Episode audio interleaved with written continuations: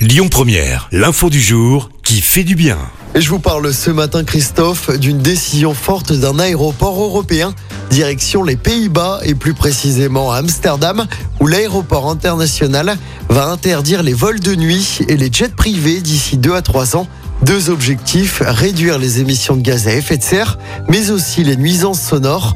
Concrètement, les avions seront interdits de décollage entre minuit et 6 heures du matin et ne seront pas autorisés à atterrir avant 5 heures du matin.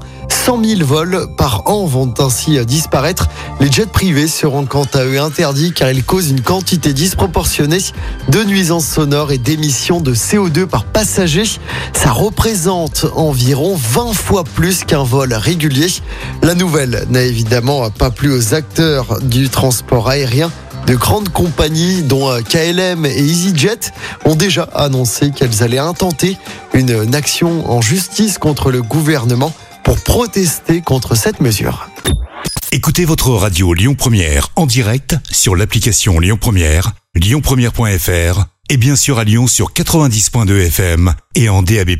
Lyon Première